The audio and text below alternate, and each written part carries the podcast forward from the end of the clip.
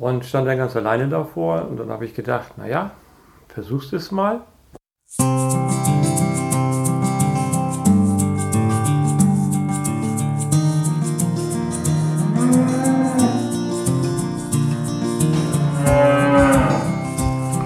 Kuhverstand Podcast. Der Podcast für alle Milchviehhalter und Herdenmanager, die das Ziel haben, sich weiterzuentwickeln und mit gesunden Wiederkäuern zusammenzuarbeiten. Heute am Mikro ist wieder Christian Völkner.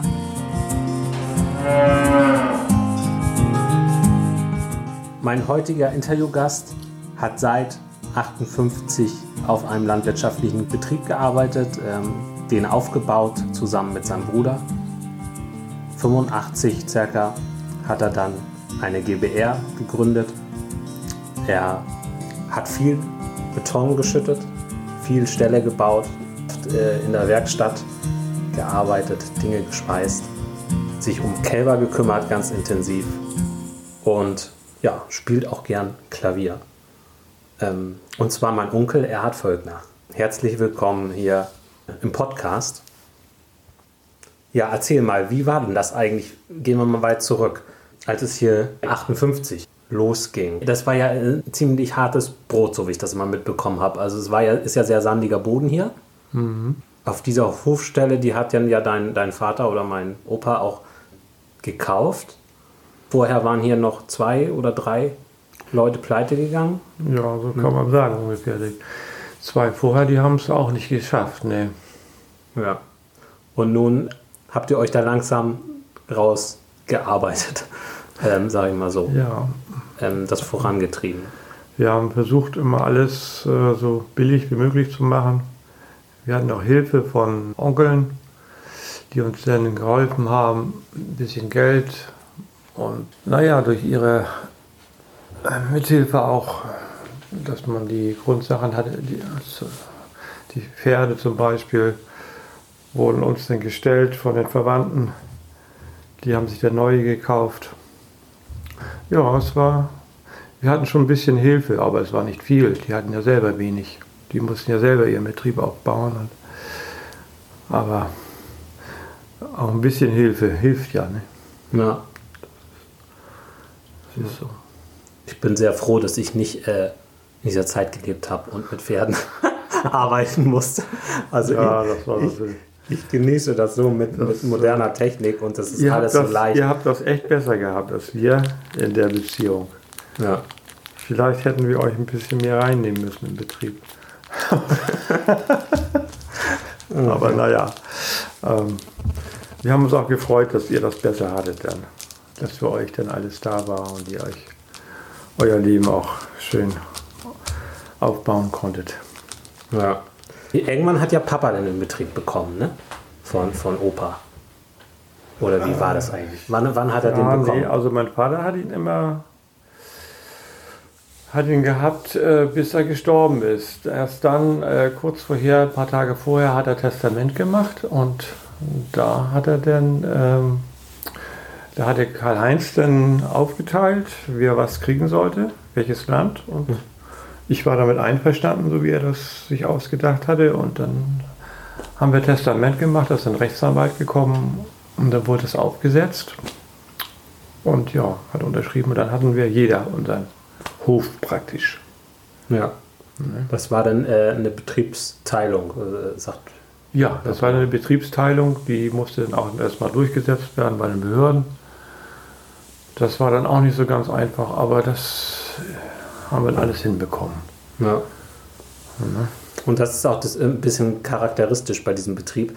Ähm, man fährt in die Mitte rauf und dann äh, sieht man halt Rechtsstelle und Linksstelle. Mhm. Und alles, was auf der linken Seite ist, äh, gehört im Prinzip meinem Vater und alles, was auf der rechten Seite ist, ist auf dem Land von meinem Onkel. Ja, genau. Ja. Und äh, man hat immer abwechselnd gebaut. Ja, genau. Wir haben immer abwechselnd gebaut. Einmal bei mir und einmal dann wieder bei Karl-Heinz.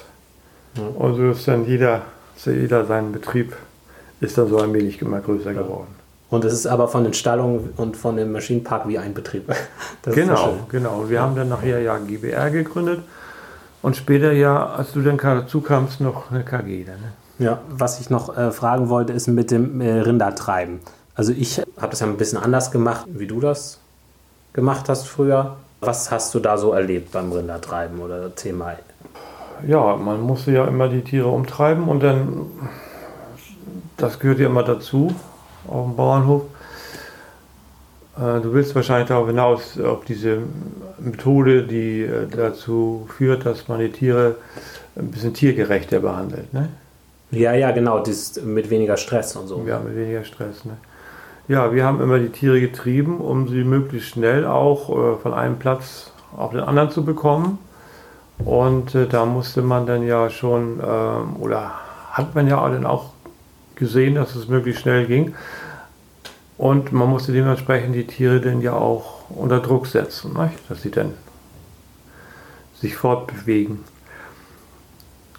Ja, und dann irgendwann habe ich das dann gemerkt, dass, ähm, dass die Tiere, ähm, oder du hattest das gesagt mal, man könnte sie auch anders behandeln und du hast sie auch immer anders behandelt. Und dann habe ich das mal ausprobiert. Und äh, als ich alleine war und wollte die Tiere dann rausbringen, äh, in den Treibewagen rein aus der Box und stand dann ganz alleine davor. Und dann habe ich gedacht, naja, versuchst es mal. Nach Christians Methode, ob das funktioniert. Und dann habe ich äh, mir einfach Zeit gelassen und die Tiere dann so an den Ausgang über die Krippe, über die Kante von der Krippe, da mussten sie dann herüber auf dem Futtergang. Das war ja immer eine Riesenbarriere für die Tiere. Da hat man ja immer sehr viel Druck ausüben müssen auf die Tiere, dass sie das machen.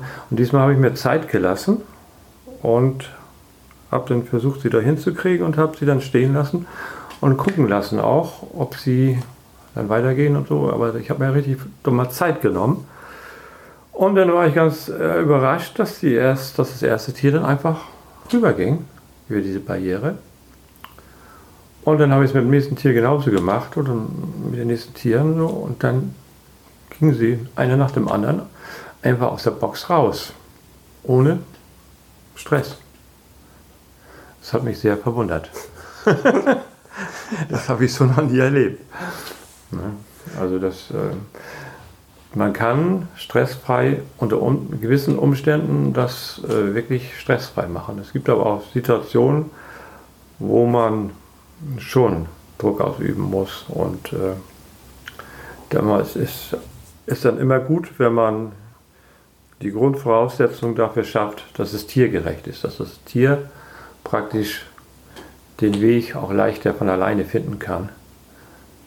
Durch Abgrenzung von Buchtenwänden, die meinetwegen auch dicht sind. Bei dem Clownstand, was hast du da gemacht, um sie besser reinzukriegen? Ja, da habe ich extra äh, Gatter gebaut, die man einfach so rumschwenken konnte vor einem Clownstand, dass die Tiere dann äh, schon geführt wurden da rein. Und ähm, das ging auch schon ganz gut, aber als ich dann auch auf dem Clownstand noch eine Bretterwand hingestellt habe, oder eine Platte, wo sie nicht durchgucken konnten, dann war es wesentlich leichter, sie dort raufzubekommen. Ich habe das so gebaut, dass ich das alleine machen konnte, dass ich also keinen zweiten Mann dafür brauchte für einen Clownstand. Und ja, das ist auch so, wenn man eine dichte Platte irgendwo hinstellt, man kann die Tiere dann besser treiben, als wenn es nur ein Rohr ist oder ja, also man, es muss es tiergerecht machen, dann hat man es leichter und das Tier auch. Und ein bisschen um die Kurve ging es auch, ne? Ja, so ein bisschen um die Kurve, das ist auch immer ganz günstig. Dass die Tiere so wissen oder sehen können, so ein bisschen ja auch noch, wo es denn so weitergeht in die Runde. Du hast mal gesagt, das liegt daran, dass sie, wenn sie rund gehen, dann gehen sie wieder, haben sie das Gefühl, dass sie wieder auf den Anfang kommen, nicht? also wo sie hergekommen sind. Ja. Und das ist für ein Tier praktisch leichter dann, dort sich lang zu finden. Ja. ja. Das stimmt. Neu aufgeschnappt habe ich sogar, dass sie angeblich mit dem, was mit dem Gehirn irgendwie anders verknüpft ist, mit dem äh, linken Auge sich äh, zuerst orientieren oder eher orientieren. Aha. Und dass man deswegen ähm, die, den Stall so baut, dass sie eher linksrum abbiegen ja. müssen. Äh, wenn sie irgendwo lang sollen. So. Aber das ist mir jetzt auch relativ neu. Ähm, ja. Ja. Okay, ja, spannend. Ich, find, ich fand das äh, vor allen Dingen cool, weil du, weil ich zuerst dachte, oh, diese Methode ist so toll, ja. Aber äh, ich würde so gerne, dass noch mehr Leute das machen. Ne? Und dann dachte ich, Mensch, dann, dann gehst du stressarm damit um, aber, aber die anderen machen immer noch, noch Stress oder so. Aber egal, ich mach's trotzdem. Und nachher hast du es total übernommen. Das fand ich total gut, dass du das Ja. auch. Äh, Ja, wo man es kann, wenn man es gemerkt hat, dass es funktioniert, dann ist man auch eher bereit, äh, das mal einzusetzen, wenn man mal in so einer Situation ist, wo es wirklich nicht darauf ankommt, dass es sofort klappen muss, dass man dann einfach sich mal ein bisschen Zeit lässt nicht? und die Tiere gucken lässt. Hast du noch irgendwas, was du erzählen willst oder was du irgendeine Anekdote, irgendwas Witziges, Besonderes mit dem Ostfriesen? Wieso kommt sowas in Friesen jetzt?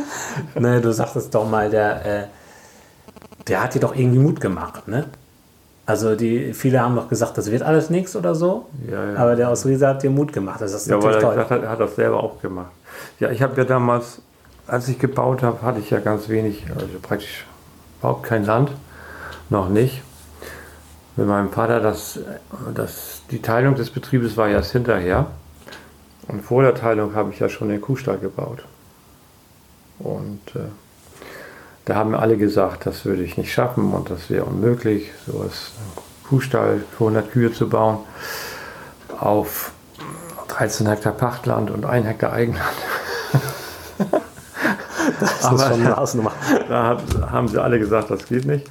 Aber der Ostfriese, wie gesagt, der hat gesagt, ähm, er hätte das auch gemacht. Er hatte, sie, hatte 7 Hektar damals und hatte auch einen Kuhstall für 100 Kühe gebaut. Und hat dann mit Pachtland und zugekauft und hat sich auch einen Betrieb aufgebaut in Ostfriesland. Das war der Einzige gewesen, der gesagt hat, ja, mach das. und heute, ja, heute ist alles gut. Nicht? Also zum Schluss hatten wir 400 Stück Vieh, über 400 Stück Vieh. Ja, und also als ich noch kleiner war, wir haben immer eine Woche Urlaub gemacht, ne? So, und die andere Familie war da. Das fand ich so toll. Ja, und äh, und äh, man wusste, da ist jemand, der kennt sich aus und so. Ne? Das, war, das war auch äh, nicht Man konnte verachten. sich immer ergänzen. Wenn der eine mal nicht so konnte, dann hat der andere mehr nach vorne gezogen und sonst der andere. Das, wir haben uns toll ergänzt. Wir haben es auch mal gehabt, dass wir beide nicht konnten.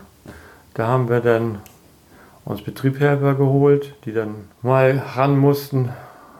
Und was hat dir eigentlich so immer am meisten Spaß gemacht? Ach, das ist eine gute Frage. Was hat mir am meisten Spaß gemacht? Ja, zu sehen, wie sich der Betrieb entwickelt hat. Ne? Wie man weitergekommen ist. Dass man einfach gesehen hat, ja, das hat, hat Erfolg.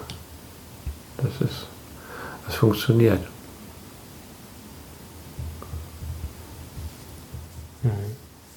Ja, das stimmt. Das hat, äh, hat was. das stimmt. Das ähm, geht mir auch so. Das, äh, ich mag das total gerne, wenn man merkt, äh, es, äh, es entwickelt sich gut und es äh, wird was langsam. Gibt es was, äh, wo du sagst, oh, das hättest du gerne noch früher gewusst oder das hättest du anders gemacht oder so im Nachhinein mit deinem Wissen von jetzt? Man hätte anders gebaut. Die ersten Städte waren, waren nicht effektiv. Also das, die sind ja praktisch alle nicht genutzt worden bis zum Schluss, die ersten Städte. Du meinst in der Anbindehaltung da? Genau, und Anbindehaltung. Man hatte ja keine Vorstellung von Spalten, die kamen ja. Man hat ja viele Entwicklungsstufen durchlaufen. Ne? Von Anfang an. Man hat ja praktisch über diese von 1958 bis jetzt, das sind ja fast 60 Jahre, ne? Das sind ja, ist ja Wahnsinn. Von Pferden bis ne, Ja. 170 PS Schlepper Ja. auf dem Betrieb, da haben sie, haben, wir haben ja praktisch all jeden Entwicklungsschritt mitgemacht und durften ja nicht abgehängt werden praktisch. Naja, den Make-Roboter, den haben wir nicht mitgemacht. Ja genau, also Melkeroboter nicht, verschiedene Sachen wahrscheinlich auch nicht, aber trotzdem nicht. Ja. Es waren ja doch vom, vom Handmelken bis Melkmaschine bis Fischgrätenmerkstand, ne? immer weiter. Immer wieder neue Erkenntnisse und äh, ja. Aber das ist ja im Leben so, dass man immer erst hinterher, wenn man zurückblickt, äh, genau sieht, wo man hätte es besser anders machen können. Ja. Aber wenn man davor steht, weiß man das ja vorher nicht. Nee. Da muss man nur sehen, dass man einmal an der Zeit dran bleibt. Ja. Und manchmal hat man ja auch echt Glück. Ne? Also ich glaube, Papa sagte das, ihr, ich weiß nicht, ob du mit dabei warst, aber ihr wart auf einer Fahrt mit, mit Stellen äh, angucken. Ja. Und da ging es um Güllesysteme auch, ne? oder wie war genau. das? Genau. Da waren dann Güllesysteme, also da waren wir dicht davor, einen Stall zu bauen, wollten wissen, wie wir das genau machen. Da guckten wir uns Laufstelle an. Und dann wurde im Bus gesagt, wir fahren jetzt nochmal zu einem Bauern, der hat ein neues System. Ob das was ist, wir wollen bloß mal gucken und der will das jetzt mal anschmeißen und wir hat das noch nie benutzt und wir wollen mal sehen, wie das funktioniert. Und jetzt sind wir mit dem ganzen Bus dahin gefahren und haben uns das dann da angesehen. Und, äh, und da haben wir gesehen, da hat er schon eine Schwimmdecke drauf von, weiß ich, 20 Zentimeter wahrscheinlich. Und dann hat er versucht, äh, das in Gang zu kriegen, hat den Güllemixer angestellt. Und ja, nach einer Weile hin und zurück und dann hat er den ganzen Stall aufgerührt gehabt, innerhalb kürzester Zeit. Und da haben wir gemerkt, das System, das müssen wir haben. Das ist gut. Nicht so eine Spülleitung reinbauen, wo man mit verschiedenen Schiebern dann immer äh, tappenweise da baut und äh, spült. Ne? Und unser Stall, der sollte ja 50 Meter lang sein. Das hatte auch damals noch kein mehr gebaut. Das war ganz, also alle Leute, die man fragte, die sagten dann, warum so lang? naja. Ja. Na, genauso wie äh, ja. äh, 84 äh, ein Doppelzehner zu planen, war hier ja, in der Gegend auch genau. unüblich. Das war auch, das hatte auch keiner sowas. Ne? Aber wir haben gleich den Stelle auch geplant für 200 Kühe, wir brauchten für 100 Kühe, das auf eine Seite und dann haben wir gleich geplant für die nächsten 100 Kühe. Das war auch sehr ungewöhnlich. Aber das hat mein Vater gesehen und gemacht. Nicht? Also das, da hat man in die Zukunft versucht zu schauen. Ja. Ja, da haben wir das richtige System eingebaut und das hat sich voll bewährt. Und jetzt genießt du das Rentnersein. genau, jetzt habe ich Zeit. Und wie war das? Also das ist ja auch spannend. Jetzt ja die Situation so, dass ich jetzt hier gesagt habe, nee, ich konzentriere mich auf den Kuhverstand ich mache den Betrieb doch nicht weiter. War ja zuerst nicht so gedacht. Mhm. Und dann, ähm, ja, du hattest ja dann auch schon etwas vorher dein Rentenalter erreicht, aber warst ja trotzdem noch voll dabei. Ja, ja, eben, wir voll gearbeitet. Richtig bin ich ja erst seit ein paar Wochen jetzt draußen. Das ist eine ganz schöne Umstellung. Aber hm, Schlaf nachzuholen. Also, ich schlafe jetzt mal. Das ist dann auch so, aber naja. Nein, aber das ist schon toll. Also, dass man wirklich jetzt nochmal sagen kann, also ich habe jetzt äh, gearbeitet so und so lange und habe jetzt auch eine gute Rente und kann jetzt auch wirklich nochmal die Sachen machen, wozu ich Lust habe und habe auch mal Zeit. Wie gesagt, kann mich mal schön ausschlafen. Also mir gefällt es sehr gut. Also ich habe eine Geige ge gekauft äh, für meine Frau jetzt und jetzt machen wir Musik, jeden Tag auch. Und ich muss auch sagen, muss auch äh, Danke sagen, also dass ich fühle mich sehr unterstützt, gerade auch in den letzten Jahren, ähm, weil ich mich doch ähm, Stück für Stück rausgezogen habe, auch als hier noch Betrieb war. Mhm. Ähm, und ähm, schon am Kuhverstand gearbeitet habe und auch ja. mal vom Hof runtergefahren bin, um daran zu arbeiten, weil sonst konnte ich doch den Kopf nicht freikriegen. Ja. So, und ihr habt das voll unterstützt. Also danke. Ja, dann vielen Dank fürs Interview. Und ähm, wir sprechen uns ja sowieso regelmäßig. Und ähm, danke, dass du dafür bereit warst, hier mal ein bisschen zu berichten. War ja nicht viel, aber mehr. Wenn du mehr wissen möchtest über die Rolle des Menschen bei der Milchproduktion in diesem großen System, in diesem Getriebe Milchproduktion, welche Erfahrungen ich damit gemacht habe, wie man auch weiterkommt in Konfliktsituationen, dann kannst du gerne dich anmelden bei meinem Hofteam-Webinar. Gehe dazu einfach auf kuferstand.de-webinar.